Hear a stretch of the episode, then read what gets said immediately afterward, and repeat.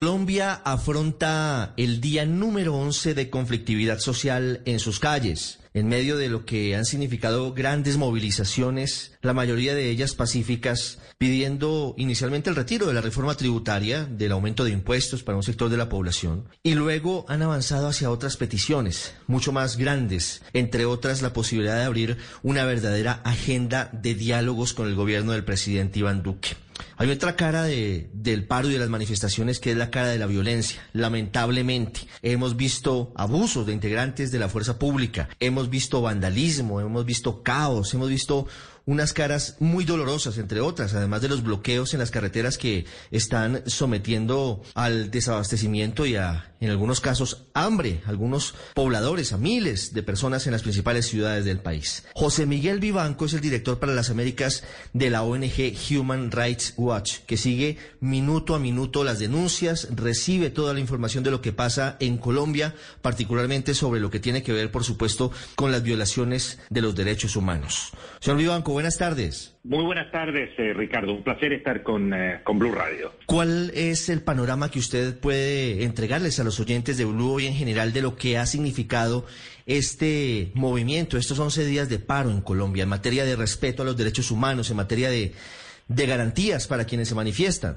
Mire, Ricardo, la situación lamentablemente eh, no decrece. Eh, no, no vemos una, una mejoría desde el punto de vista de la violencia y de las violaciones a derechos humanos. Al contrario, todo indica que se sigue agravando. Las últimas cifras así lo demuestran. Nosotros tenemos en este instante eh, un grupo, un conjunto de 40 muertes en, eh, en contexto de protesta. Son muertes eh, que estamos, eh, eh, la gran mayoría de ellas, fiscalizando, verificando las circunstancias y corroborando, por supuesto, la información. De esas 40 muertes, podemos afirmar que hay 13 casos hoy día, a esta fecha, que están directamente vinculados a las protestas en el sentido de que son víctimas personas que han muerto producto de, de las eh, de balas o de, o de la violencia en las protestas. De estos 13 casos, hay tres policías, incluyendo el capitán de Soacha. Los otros 10 son eh, presumiblemente manifestantes que han sido víctimas de la fuerza pública. Eh, anoche pudimos confirmar que hubo disparos, no sabemos quién los hizo, en cuatro sectores de Cali y que dejaron a lo menos tres personas heridas. Eh, se, se, están este, también reportando eh, ataques a, grupos de, médicos que estaban atendiendo a los heridos. Eh, estamos, seguimos documentando hechos graves en, en Cali. Y un último detalle que me parece importante destacarlo es que estamos viendo ataques con cada vez más regularidad contra manifestantes por parte de civiles, tanto en Cali como en Pereira. Eh, no sabemos si esos civiles son policías de civil o se trata de bandas criminales que, que están actuando en, en estos puntos, eh, amedrentando o atacando o disparando contra manifestantes. En el marco general de la protesta, señor Vivanco, ¿Usted eh, recuerda algún escenario similar de violencia en las calles de Colombia? Hemos tenido hechos recientes, pero no sé si usted hubiera tenido un escenario como este que nos reporta. Y ya le voy a preguntar por los desaparecidos, pero hemos tenido siempre dolor y muerte en las calles de manera triste y dolorosa, pero un escenario como estos, ¿usted recuerda haberlo vivido recientemente, haberlo analizado de lo que pasa en Colombia? No, nunca. Y, venimos eh, eh, siguiendo la situación en, Colombia eh, durante los últimos 30 años y más. Y ha habido hechos puntuales, desde luego, nadie puede ignorar o olvidar los 13 muertos de septiembre del año pasado, luego del asesinato del abogado Ordóñez en Bogotá. incidentes y, abusos se han cometido, al igual que por supuesto, eh, también eh, vandalismos, eh, actos y delitos de vandalismo, ataques contra la propiedad, también los ha habido en el pasado.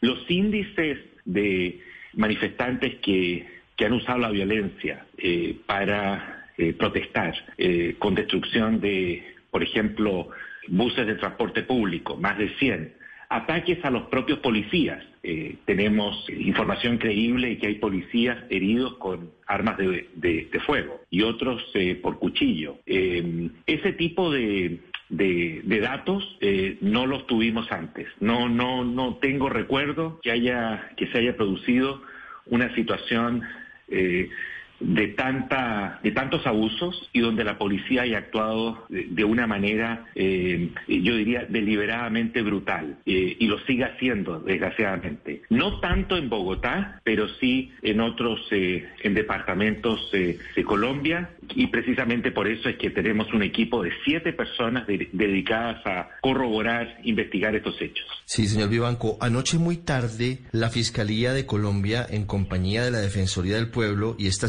seguramente usted también la tiene, dio un reporte que es absolutamente preocupante, aunque luego matizaron los voceros de la Fiscalía diciendo que, que había un error y que seguramente hoy depurarían esa cifra. Pero si usted dice esto en un escenario, en cualquier escenario, pues sí deja muchísimas preocupaciones. Hablan de 359 personas desaparecidas durante los últimos 11 días de protestas. ¿Ustedes qué información tienen sobre, sobre esas personas? Que puede que estén detenidas y quizás no hayan sido informadas sus familias o en el peor de los casos, y esperamos que así no sea, pues que, que hayan sido asesinadas. Eh, Ricardo, mira, eh, eh, en este tema hay que trabajar con, con mucho cuidado y me refiero al, al ámbito de verificación en violaciones a derechos humanos. porque, por ejemplo, el concepto de desaparición forzada es un concepto que implica la detención de una persona, la detención arbitraria, y luego el cuidado de esa persona en sitios clandestinos donde la autoridad no da cuenta, no se hace responsable, no asume ningún tipo de, responsabilidad, no hay datos respecto del paradero de la persona, eh, que finalmente es, eh, es eh, muchas veces obviamente asesinada y, y, sus restos desaparecidos. Esa figura de la desaparición forzada en esos términos, así concebida, es eh, obviamente un crimen de lesa humanidad y yo yo hasta ahora no hemos no, no, he, no, he, no he contado con evidencia que se esté produciendo un fenómeno de ese tipo. Eh, tenemos experiencias en, otras, digamos, en el resto de América Latina, pero también en otras regiones del mundo donde ante protestas masivas como las que está viviendo Colombia y una represión, yo diría, caótica de las protestas y brutal de las mismas, Usualmente se produce ese fenómeno al que tú aludías, Ricardo, donde los familiares, los vecinos, los amigos, eh, no, no, dan con el paradero de la persona, pero eh, no digo en todos los casos, pero usualmente se trata de alguien que está detenida y que toman dos, tres días para localizarla y eventualmente liberarla o no. Eh, pero es un proceso lento, complejo, eh, que, que, espero que pronto se puedan ir acercando las cifras de aquellos que se ignora el paradero con aquellos que se ha logrado constatar eh, su ubicación. Por supuesto que estamos examinando esos hechos, pero eh, nosotros en este instante estamos hablando de denuncias creíbles de muertos, por supuesto, de heridos y heridos graves por sobre 400 casos, de detenciones arbitrarias por sobre 300 eh, casos que hemos recibido. hasta ahora estamos en ese proceso lento de, de verificación. golpizas brutales en, en el momento de la detención eh, e incluso eh, personas que han sido eh, heridas en el rostro y, en la vista. El escenario es realmente muy complicado porque además por ahora no se ve una solución en, en el panorama, señor Vivanco. ¿A qué se puede atribuir este nivel de violencia que hoy estamos viendo? Usted lo dice muy bien, dice, mire, aquí claro que hay un grupo, un sector de, de la población civil que está actuando violentamente, están quemando peajes, están atacando CAIs, están incluso disparándole algunos a la fuerza pública, a los policías, y hablamos de tres policías muertos, según el reporte que ustedes tienen. Pero en la otra cara de la moneda también se observa, evidentemente, según las cifras que usted nos da, una represión y, un abuso por parte de un número de integrantes de la fuerza pública. ¿A, qué cree que obedece ese fenómeno que hoy estamos viendo? A ver, dos cositas, eh, Ricardo. Creo que, eh, no sé si le escuché bien, pero los policías, el número de policías muertos que nosotros hemos verificado son tres, ¿no? Tres. Sí, tres. Tres, tres, sí, correcto, tres. Tres, incluyendo ah, el, capitán. sí, tres, correcto. Así es. Y los otros son otros 10 que son civiles. ¿no? Civiles, el número completo es, este, el número total es de 13.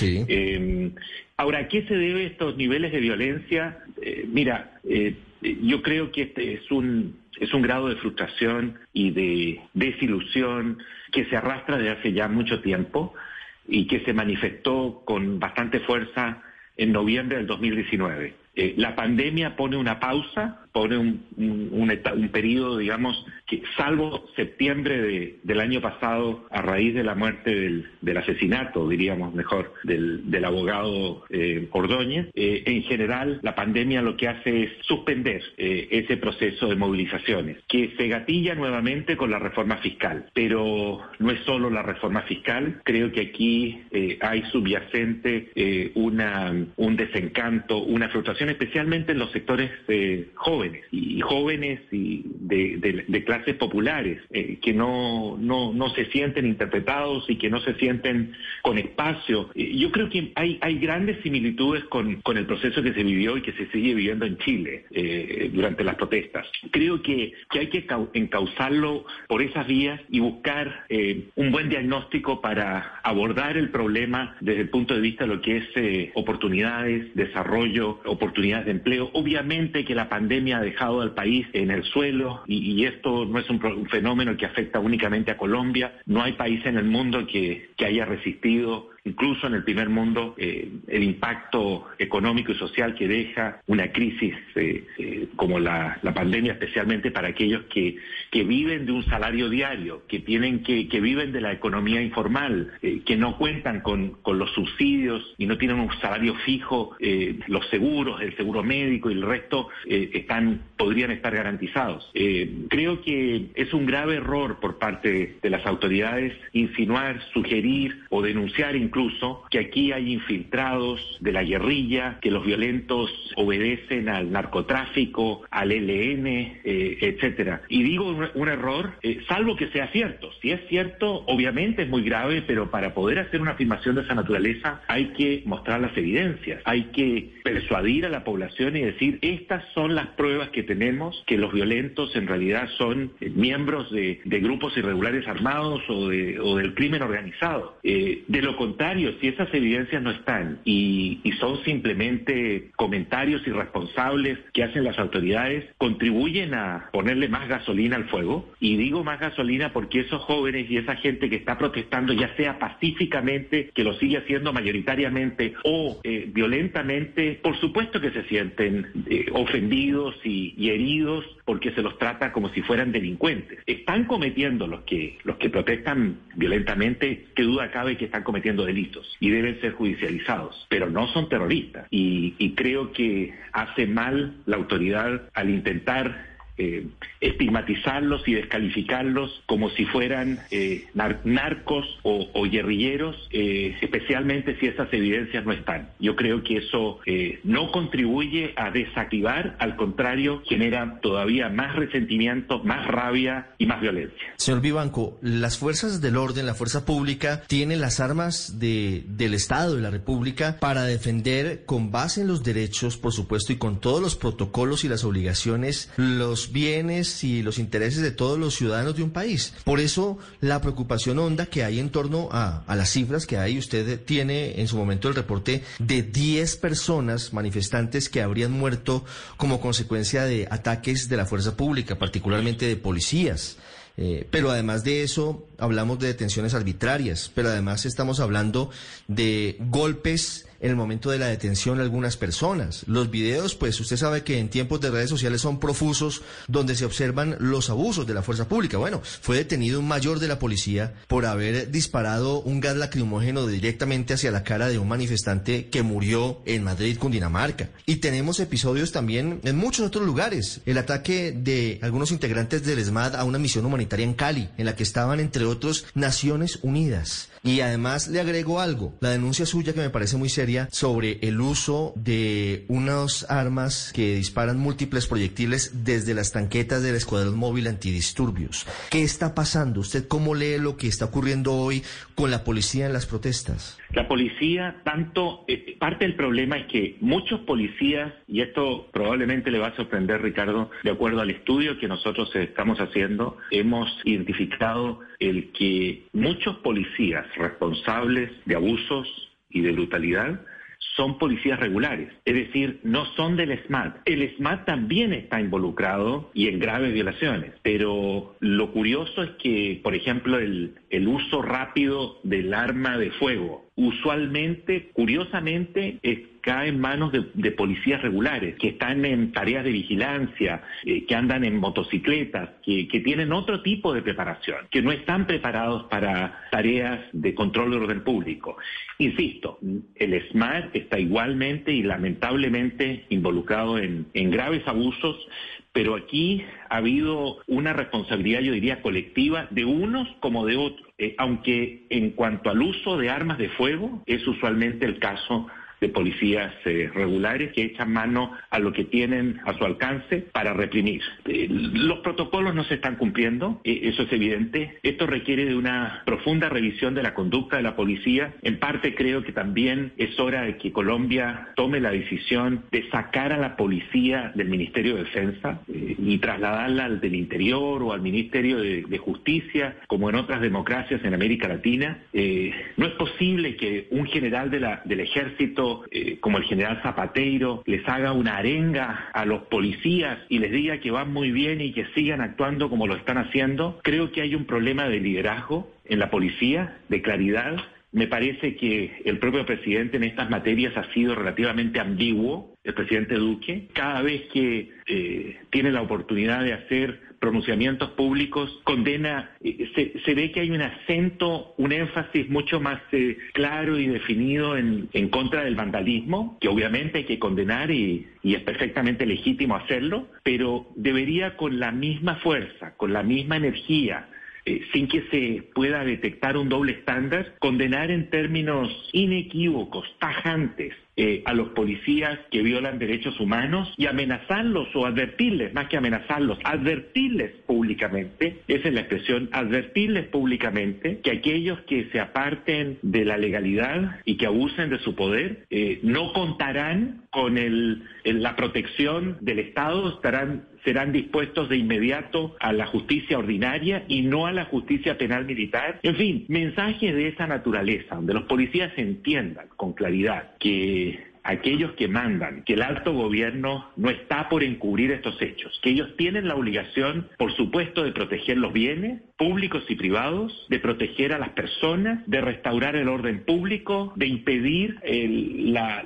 eh, la, destrucción de los, de los que incurren en vandalismo, de detenerlos y judicializarlos. Todas esas son tareas propias de la policía y perfectamente legítimas y, deben hacerlas. Pero eso no significa que tengan carta blanca para hacer eh, y deshacer y, no van luego a rendir cuentas por los abusos. Eso creo que es muy importante, que del mismo modo que se condena el vandalismo, eh, con el mismo tono eh, se advierta a los policías eh, que deben actuar dentro del Estado de Derecho, dentro de la ley y no por fuera de ella. ¿Usted, señor Vivanco, cree que hay ausencia de liderazgo por parte del presidente Duque en este momento que afronta Colombia? Yo creo que el presidente primero se demoró mucho en retirar eh, la, propuesta de, alza de impuestos. Y antes de hacerlo incluso la defendía y la defendía recurriendo a la semántica. ¿No? Creo que eso no, no, no, no solo no convenció a nadie tratando de convencer a, la, a una población que es inteligente, que es eh, preparada, que sabe de lo que están hablando, de que no era una alza de impuestos, sino que era otra cosa. Yo creo que eso no, no ayudó a, a generar un clima de confianza. Y posteriormente, en cuanto a cuando se desatan estas propuestas, creo que al presidente le faltó claridad en términos de defender con todo el derecho a la protesta pacífica y dar instrucciones eh, a las policías y a las autoridades que en Colombia, en democracia, ese derecho a la protesta pacífica es sagrado y que las autoridades no solo lo respetan, sino que lo facilitan. Escúcheme bien, Ricardo. Facilitan el ejercicio cívico de la protesta pacífica. Creo que eh, no, digamos, eh, no solo un discurso, sino que una actitud y unas políticas claras defendiendo ese derecho, eh, no, no, hay, no hay nada de ese, en ese sentido en el récord de lo que ha sido la intervención del presidente. Y en segundo término, creo que el énfasis de él ha sido más bien hacia estigmatizar, descalificar, anunciar mano dura contra eh, en general las protestas y específicamente contra aquellos que se manifiestan violentamente, que por cierto son una ínfima minoría en relación con aquellos que están ejerciendo su derecho a la protesta pacífica. Eh, en tal sentido, creo que el presidente ha, sido ambivalente y ha actuado con, con, con ambigüedad, con falta de claridad, eh, y eso evidentemente que no contribuye. Ojalá que estos diálogos sean una oportunidad genuina para escucharse y que el presidente escuche, escuche. Y sobre esas bases eh, se puedan este, reordenar el, debate, este proceso y, por supuesto, con la mayor claridad posible eh, por parte del alto gobierno, condenar, insisto, la conducta policial, porque ese es otro factor, ese es otro factor que incentiva y que, estimula las protestas, tanto las protestas pacíficas como las protestas violentas. Cuando los ciudadanos eh, eh, presencian abusos flagrantes por parte de la policía, y en esto el uso de esa tanqueta que tiene la capacidad para lanzar simultáneamente proyectiles a una velocidad eh, eh, que, que, no la hemos visto nunca antes en América Latina, nunca. No hay registro ni en los Estados Unidos ni en, ni en América Latina. La óptica que te genera el, el ver esa tanqueta que lanza horizontalmente esos proyectiles que se nos dicen que son bombas lacrimógenas o aturdidoras, es una óptica más bien de guerra, no es una óptica de control de orden público. Por cierto, los protocolos para el lanzamiento de las bombas lacrimógenas por parte de los policías deben ser consisten en que el, policía que lanza con una escopeta la bomba lacrimógena la lanza eh, con una, una trayectoria parabólica. Eh, cosa que no lo permiten estas tanquetas que lanzan casi, digamos, horizontalmente, eh, digo, a una extrema velocidad, simultáneamente pueden, tienen la capacidad para lanzar hasta 30 proyectiles. Eh, es algo, insisto, que rememora conflictos armados y no control de orden público. Todo eso, insisto, contribuye a generar más rabia y más, este, más movilización por parte de la población. Colombia vive sin ningún ninguna duda horas cruciales, horas definitivas. José Miguel Vivanco, con quien hablamos, dice que esto, con sus diferencias, puede asimilarse al estallido en Chile que ocurrió en octubre del 2019. En ese momento, el detonante fue el aumento de las tarifas del metro. En Colombia, el detonante fue la fallida reforma tributaria de Alberto Carrasquilla. En Chile hubo 36 muertos y más de 11.000 heridos. En Colombia ya van 40 muertes. 40 en apenas 11 días de protestas. Señor Vivanco, gracias por estos minutos. Al contrario, Ricardo, un placer estar con ustedes. Muchas gracias por invitarme.